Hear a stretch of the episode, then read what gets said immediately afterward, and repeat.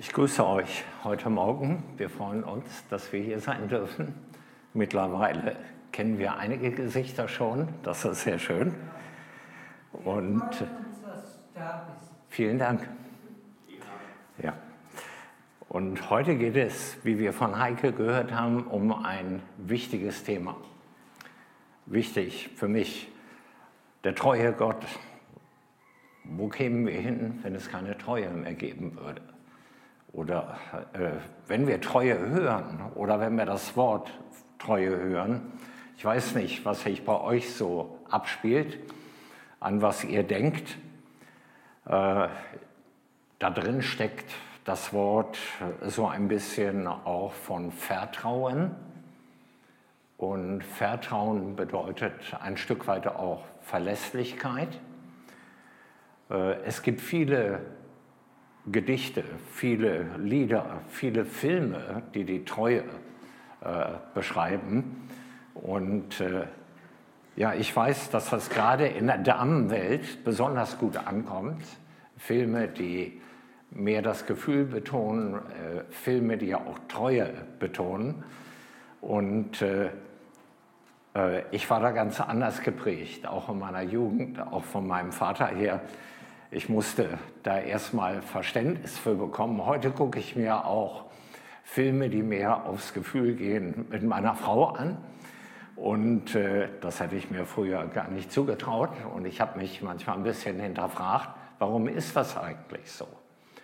Äh, warum äh, oder was bewegt mich als Mann auch, da nicht so viel Wert drauf zu legen wie vielleicht andere? Vielleicht eine andere Perspektive noch. Wir kennen das Wort Tugend auch. Tugenden, ich denke, ist ein altes Wort mittlerweile. Tugenden sind gute Dinge, Dinge, die uns, ich würde sagen, Werte, ein Stück weit Werte, die uns begleiten, gute Eigenschaften. Und Treue ist wahrscheinlich etwas, das zu diesen Tugenden auch gehört. Ähm, man kann viele Dinge im Leben auch mit einem Handschlag besiegeln. Ich habe einmal gelesen, wie viele geschäftliche Vorgänge heute noch, geschäftliche Vorgänge mit einem großen finanziellen Volumen, heute noch per Handschlag gemacht werden. Da war ich erstaunt. Es ist eigentlich erstaunlich, dass Menschen einer anderen Person noch trauen, dass sie das mit Handschlag machen. Von einem bekannten Fußballspieler habe ich gelesen, dass sein Vertrag auf einer Serviette zuerst einmal äh, skizziert wurde. Und damit war das für den erledigt. Also solche Dinge spielen noch eine ganz große Rolle, vielleicht eine größere Rolle, als wir uns das denken. Aber da gibt es auch die andere Seite. Wir kennen auch dieses Wort Treuebruch. Das gibt es auch. Das spielt besonders bei Ehescheidungen eine Rolle. Und da gehe ich jetzt nicht immer einzeln drauf ein. Äh, ihr dürft davon ausgehen, dass ich weiß, das ist ein komplexes Thema. Aber trotzdem geschieht dort eine Art Bruch eines Gelöbnisses. Äh, und wie gesagt, da könnte man noch viel zu sagen, warum das so ist und so weiter. Aber es ist irgendwo der Bruch eines Gelöbnisses, was beide mal gesagt haben. Manche dieser Filme, die ich vorhin angedeutet habe, oder Lieder, manche empfinden die als schmalzig heute. Das ist die andere Seite. Das heißt, sie können auch mit Treue nicht ganz so viel anfangen. Und dann gibt es auch noch diesen Ausdruck treu doof. Äh, da können viele Menschen auch was mit anfangen. Treu doof. Wenn ich das sage, da geht bei euch bestimmt auch manches ab innerlich, dass ihr euch fragt, hm, ja, wann ist das gemeint? Vielleicht kennen einige von euch sogar den Ausdruck, wenn du einen wirklich treuen Freund suchst, dann, wie geht es weiter? Weiß das jemand? Dann kauf dir einen Hund. So geht das weiter. Bitte? Kleine Hunde. Und ja, kleine Hunde vielleicht, äh, dann kauf dir einen Hund. Wenn du wirklich einen treuen Freund suchst. Es ist eigentlich beschämend, äh, dass das so ist. Für viele, äh, weil Claudia und ich jahrelang in einem Jugendwerk gearbeitet haben oder heute auch noch arbeiten, wenn auch nicht ganz so direkt, äh, sondern Jugendevangelisation ermöglichen, äh, dann ja, muss man sagen, dass viele Jugendliche deshalb sich auch scheuen, so ein Treuegelöbnis einzugehen, weil sie bei ihrer Elterngeneration oder bei anderen erlebt haben, dass das ein ganz schöner Schritt ist. Und ich denke, das spricht eben auch sehr stark gegen manche Dinge unserer Zeit, dass Menschen Angst haben, äh, ein Treuegelöbnis abzugeben. Es geht, die Opfer sind meistens Frauen, Kinder, in den meisten Fällen, nicht in allen Fällen, aber in vielen Fällen. Die Frage ist auch, wie gehen wir mit älteren Menschen um? Äh, und äh, ja, werden ältere Menschen abgeschoben, manchmal aus Komfortgründen einfach, dass Menschen es einfacher haben wollen. Äh, für meine Frau und mich war das klar, dass wir zu ihren Eltern ziehen. Meine Eltern leben nicht mehr, einfach weil sie älter werden und Ende ja, und in den 80ern dann sind und so weiter und eventuell Hilfe brauchen. Und das war für uns klar. Äh, mittlerweile ist mein Schwiegervater auch gestorben, seitdem wir diesen Schritt gemacht haben. Also das ist auch eine Frage. Die Bundestagswahlen kommen auf uns zu. Bei solchen Dingen, wir werden das immer mehr auf Plakaten sehen, werden viele Versprechen gemacht viele Wahlversprechen, die am Tage der Wahl schon gar nichts mehr wert sind. Aber es werden viele Wahlversprechen gemacht. Und heute leben wir in einer Zeit mit sehr viel Unsicherheit, Unsicherheit, was dazu führt, dass auch Menschen psychisch unsicherer werden. Unsicherheiten im Wirtschaftsbereich, das gab es auch früher schon, äh, was Versicherungen betrifft, Rente betrifft äh, Ersparnisse im Bankenwesen, Wohnungsnot, äh, Kriege, Afghanistan, Iran, Korea, Spannungsherde in dieser Welt, Anschläge, Krankheiten, Umweltkatastrophen, all das berührt uns irgendwie und auch Epidemien, ja sogar Pandemien.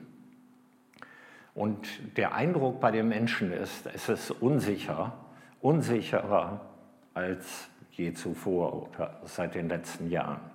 Und ich glaube, da ist es wichtig, dass erstens Christen einen Ruhepol haben, dass Christen wissen, es gibt jemanden, wo sie geborgen sind. Und dass Christen für andere so ein Ruhepol sind und Ruhe ausstrahlen. Und das kann durch unterschiedlichste Dinge geschehen. Gott sagt durch David im Psalm 101, dass er in das Land schaut und man könnte jetzt interpretieren, äh, wenn man nicht den Psalm wüsste, äh, was dort drin steht, Gott schaut, wer sich am meisten für ihn einsetzt. Ja, vielleicht so. Wer die meisten Menschen für ihn gewinnt, danach schaut Gott. Und äh, Gott schaut nach den was Menschen mit ihren anvertrauten Funden gemacht haben, mit ihren Gaben. Nein, dort steht im Psalm 101, meine Augen sehen nach den Treuen im Lande, dass sie bei mir wohnen. Und wenn man, wenn viele Menschen dies hören, äh, Gott sieht nach den Treuen im Land, Psalm 101, Vers 6, dann, ja, für viele Menschen sind die Treuen die Loser. Die Treuen sind diejenigen, die etwas, das hat für viele Menschen einen Touch von Naivität. Ja, so ungefähr wie viele Schwestern äh, in unterschiedlichsten Orden früher sich gekümmert haben, um die, die sich nicht mehr so helfen konnten in unserem Land. Und äh, ja, wo viele Jugendliche heute sagen würden, ja, das ist sehr beeindruckend, aber eigentlich auch naiv, oder? Nein, die Bibel sagt, Gott schaut auch heute noch nach den Treuen im Land. Das ist Gott wichtig. Bist du so ein Treuer, so eine Treue? Im, bei Jesaja sagt Gott etwas dazu. Jesaja 54 sagt Gott durch den Propheten äh, zu seinem Volk. Er sagt: Ich habe dich, also das Volk Israel, einen kleinen Augenblick verlassen, aber mit großer Barmherzigkeit will ich dich sammeln. Ich habe mein Angesicht im Augenblick des Zorns ein wenig vor dir verborgen, aber mit ewiger Gnade will ich mich deiner erbarmen, spricht der Herr, dein Erlöser. Gott hat ewiges Erbarmen. Und das sagt Gott seinem Volk, auch wenn er sein Volk bestrafen musste auch wenn Gott teilweise hart mit seinem Volk umging. Und dann macht Gott mit dem Volk Israel einen neuen Bund. Und es geht weiter in Psalm 54, äh, Jesaja 54. Ich halte es wie zu der Zeit Noahs, sagt Gott, als ich schwor, dass die Wasser Noahs nicht mehr über die Erde gehen sollten so habe ich geschworen, dass ich nicht mehr über dich zürnen und dich nicht mehr schelten will. Gott macht also einen Schwur. Gott verspricht etwas. Ja, bis hin zu einem Schwur. Denn es sollen wohl Berge weichen und Hügel hinfallen, aber meine Gnade soll nicht von dir weichen. Und der Bund meines Friedens soll nicht hinfallen, spricht der Herr, dein Erbarmer. Gott ist Gott möchte zeigen, dass er treu ist. Er bindet sich sogar mit einem Schwur Menschen gegenüber und macht das so deutlich. Treue wird bei nicht wenigen Personen in der Bibel auch erwähnt. Da möchte ich kurz darauf eingehen. Es gibt auch generelle Aussagen über Treue in der Bibel. Zum Beispiel bei Lukas 16. Äh, dort sagt Jesus, wer im geringsten treu ist, der ist auch im Großen treu. Und wer im geringsten ungerecht ist, der ist auch im Großen ungerecht. Ähm, das Prinzip gilt auch heute noch. Ich weiß, dass ich, um mein Studium zu finanzieren, äh, ich hatte im Ausland studiert, da gab es kein BAföG. So musste ich am ersten äh, Tag der Ferien immer gleich zum Arbeiten und ich bin dann, habe in einem Kaufhaus gejobbt. Es war das größte Kaufhaus oder das größte Möbelkaufhaus Norddeutschlands. Und der Chef war ein Christ. Äh, in zweiter Generation hat das ein Christ aufgebaut zum größten Möbelhaus Norddeutschlands. Und es gibt es heute noch an zwei Stellen. Und dieser Chef tat sehr viel für seine Mitarbeiter. Überhaupt, wenn irgendjemand neu in die Firma kam, dann lud der Chef äh, diesen Mitarbeiter ein zu sich in sein Büro. Und äh, danach hat sein Sohn den Betrieb weitergeführt. Heute führen es die Enkel weiter. Und er lud die Leute eben in sein Büro ein, damit sie ihn auch mal persönlich kennenlernen konnten. Und er sagte zu ihnen, äh, wenn Sie mal ein Anliegen haben, kommen Sie zu mir und sagen mir, also ein Betrieb mit Hunderten von Angestellten, und sagen mir, was Ihr Problem ist. Und ich will versuchen, ob ich Ihnen helfen kann. Und ich weiß, dass er vielen Menschen geholfen hat. Und dann fügte er hinzu, aber wenn Sie auch nur einen Bleistift klauen, sind Sie morgen gefeuert. Und das war interessant. Äh, also die Leute wussten, an wem sie waren bei ihm. Äh, sie wussten über die Jahre dann, dass sie ihm vertrauen konnten und dass er wirklich Menschen half. Wer im geringsten treu ist, der ist auch im Großen treu, das wusste dieser Chef. Und wer im geringsten untreu ist, der wird auch im Großen untreu sein. Paulus sagte im ersten Korintherbrief, dass wir Christen alle Haushalter sind. Wir sind alle Haushalter, jeder von uns. Ja? Jeder von euch ist ein Geschäftsführer. Jeder von euch managt etwas, das sagt Gott zu euch. Ihr seid alle Haushalter, ich bin auch ein Haushalter. Gott vertraut mir Dinge an und Gott möchte, dass ich damit arbeite. Und Paulus formuliert das so und sagt, nun fordert man aber von den Haushaltern nicht mehr, als dass sie treu befunden werden. Gottes Maßstäbe, was Gott von dir verlangt, ist, ist gar nicht so hoch, dass das kein Mensch erfüllen kann. Gott schaut nach den Treuen im Land und Gott sucht Haushalter, die in erster Linie treu sein können. 1. Korinther 4, Vers 2. Und so einen Treuen, einen Treuen hat Gott in Abraham gefunden, äh, sagt die Bibel. Denn von Abraham wird gesagt, Herr, du bist Gott, der du Abraham erwählt hast und hast ihn treu empfunden vor dir. Ähm, Abraham war so ein Haushalter. Abraham erlaubte es Gott, ihn zu berufen und ihn in das Unbekannte zu führen. Viele, viele Kilometer. Äh, er erlaubte es Gott sogar, seinen Sohn zu nehmen, obwohl er nicht verstand, warum. Aber er erlaubte es Gott. Und das war Treue, die sich in Abrahams Leben widerspiegelte. Eine andere Person ist Mose.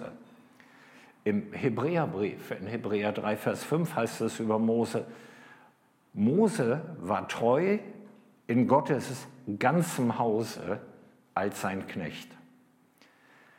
Mose äh, hatte sehr viel aufgegeben. Er war am Hof des Pharaos und Gott schickte ihn zuerst einmal in die Wüste, 40 Jahre lang.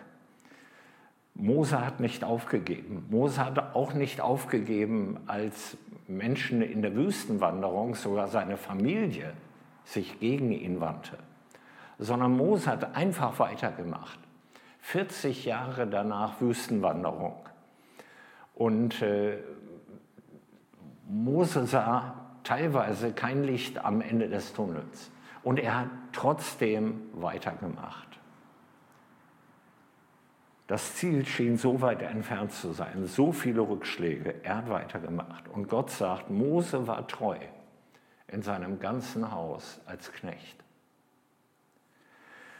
Und ich sehe das auch in Samuel.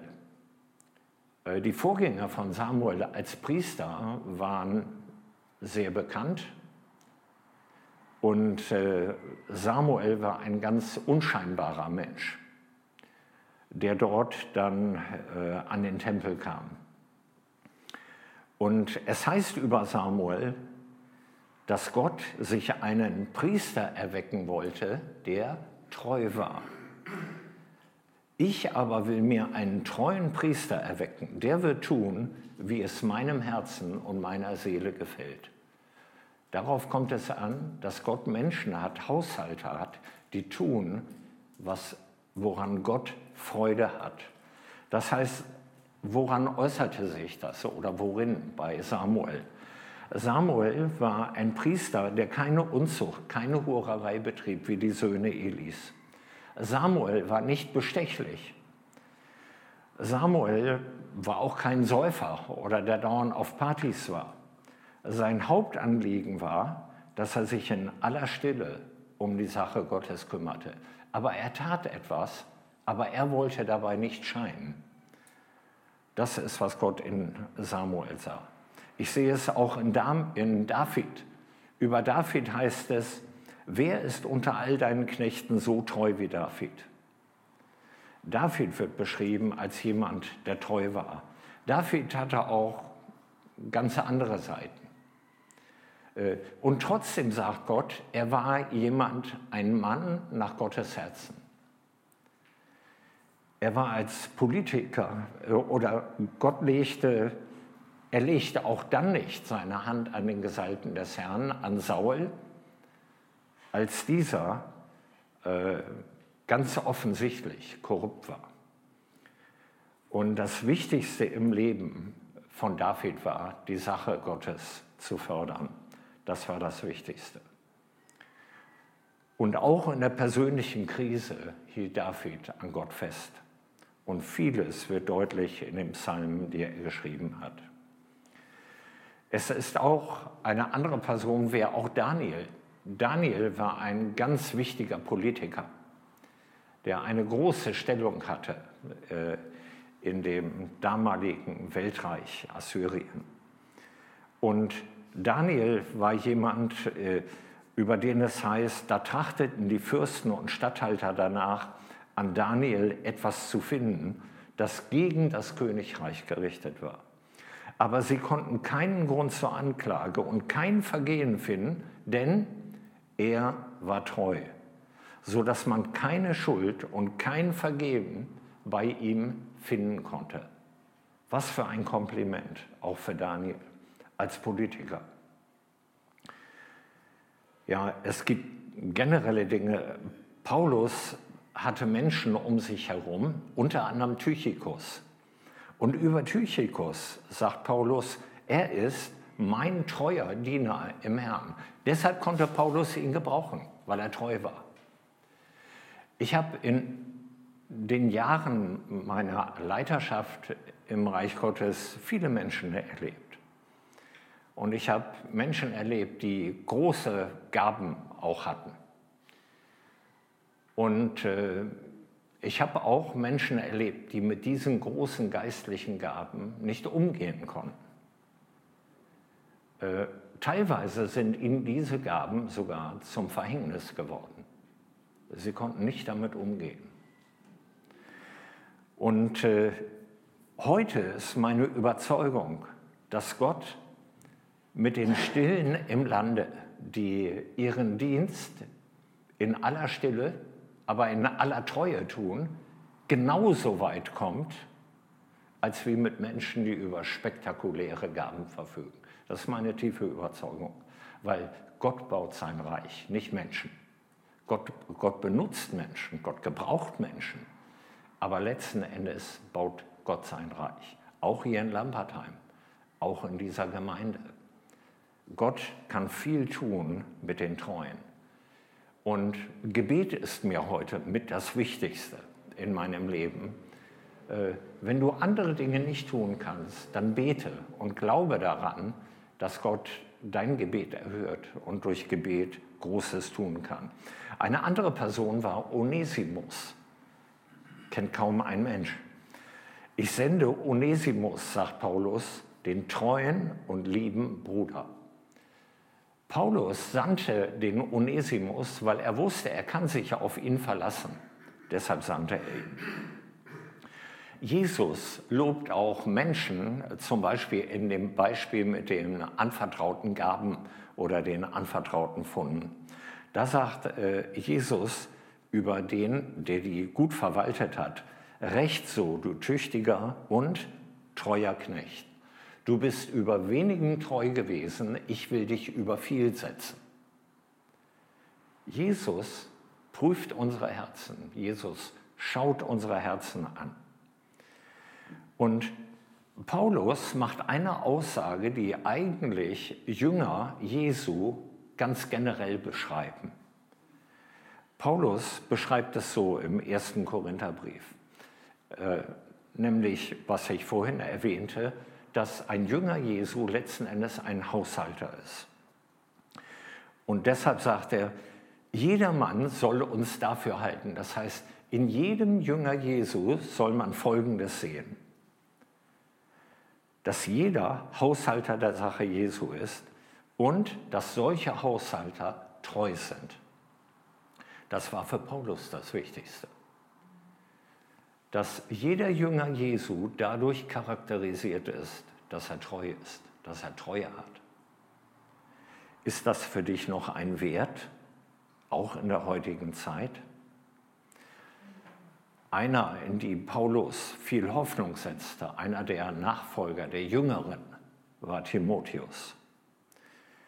Und Paulus sagt zu Timotheus, Timotheus, ich kann dir nur einen strategischen Tipp geben, wie du die Gemeinde Jesu bauen kannst.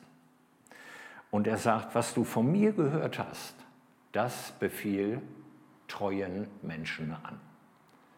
Paulus sagt, in all meiner Erfahrungen, die ich gemacht habe, habe ich eine Erfahrung gemacht. Befehle es treuen Menschen an. Wenn du treue Menschen findest, dann kannst du weit kommen mit der Sache Gottes. Und Jesus sieht das Lebensziel eines Menschen so. Das beschreibt er in Offenbarung 2, Vers 10. Er sagt, sei getreu bis an den Tod. So will ich dir die Krone des Lebens geben. Es lohnt sich, wenn du treu bist. Die Krone, eine Krone wartet auf dich. Die Herrlichkeit Gottes wartet auf dich. Und denke nicht so viel daran, was du alles nicht getan hast, sondern halte an Jesus fest. Es lohnt sich, auch wenn du manchmal sehr wenig siehst. Paulus sagt äh, zu Timotheus, sind wir untreu, so bleibt Gott doch treu. Denn Gott verleugnet sich nicht. Gott ist die Treue selbst. Johannes äh, hat die Offenbarung geschrieben. Und Johannes schreibt dann in der Offenbarung etwas über Jesus. Er beschreibt eine Person auf einem weißen Pferd. Und der Kontext macht klar, es geht um Jesus. Und Johannes schreibt dann, und ich sah den Himmel aufgetan und ich sah ein weißes Pferd und der darauf saß, hieß treu und wahrhaftig. Und er richtet und kämpft mit Gerechtigkeit. Das heißt, Johannes will deutlich machen, der Name Jesu selbst ist Treue. Wenn du treu bist, stell dir vor, bist du genannt nach dem Namen Jesu. Wenn du ein wirklicher Haushalter der Sache Jesu sein willst, sei treu. Jesus sucht treue Menschen. Jesus bittet dich, ein treuer Haushalter zu sein. Bist du im Kleinen treu? Hast du vielleicht von Jesus mal eine besondere Berufung bekommen? Kurzfristig, mittelfristig, langfristig, was auch immer. Bist du dieser Berufung treu geblieben? An welcher Stelle bist du vielleicht untreu geworden? Ich möchte damit einfach schließen, indem ich sage, Jesus fordert nicht mehr von dir, als treu zu sein. Jesus fordert aber auch nicht weniger von dir, als treu zu sein. Es ist wichtig, dass du weißt, was Gott von dir fordert. Aber eins musst du auch wissen. Gott war in deiner Vergangenheit treu, auch wenn du manchmal Fragen hattest. Und Gott ist auch in deinem Leben heute treu. Und Gott wird dir gegenüber auch morgen treu sein. Das darfst du wissen, weil es die Schrift sagt. Und mein Wunsch ist es, dass dir das ein Ansporn ist, selber treu zu sein.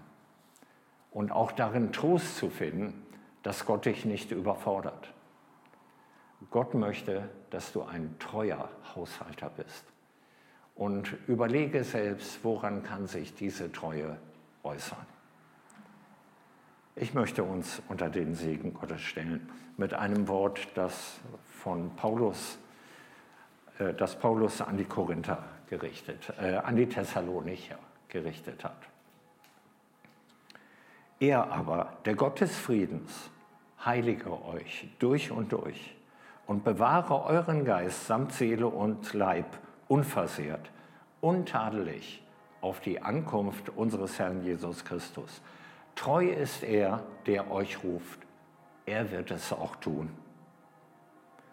Die Gnade unseres Herrn Jesus Christus sei mit euch allen. Amen.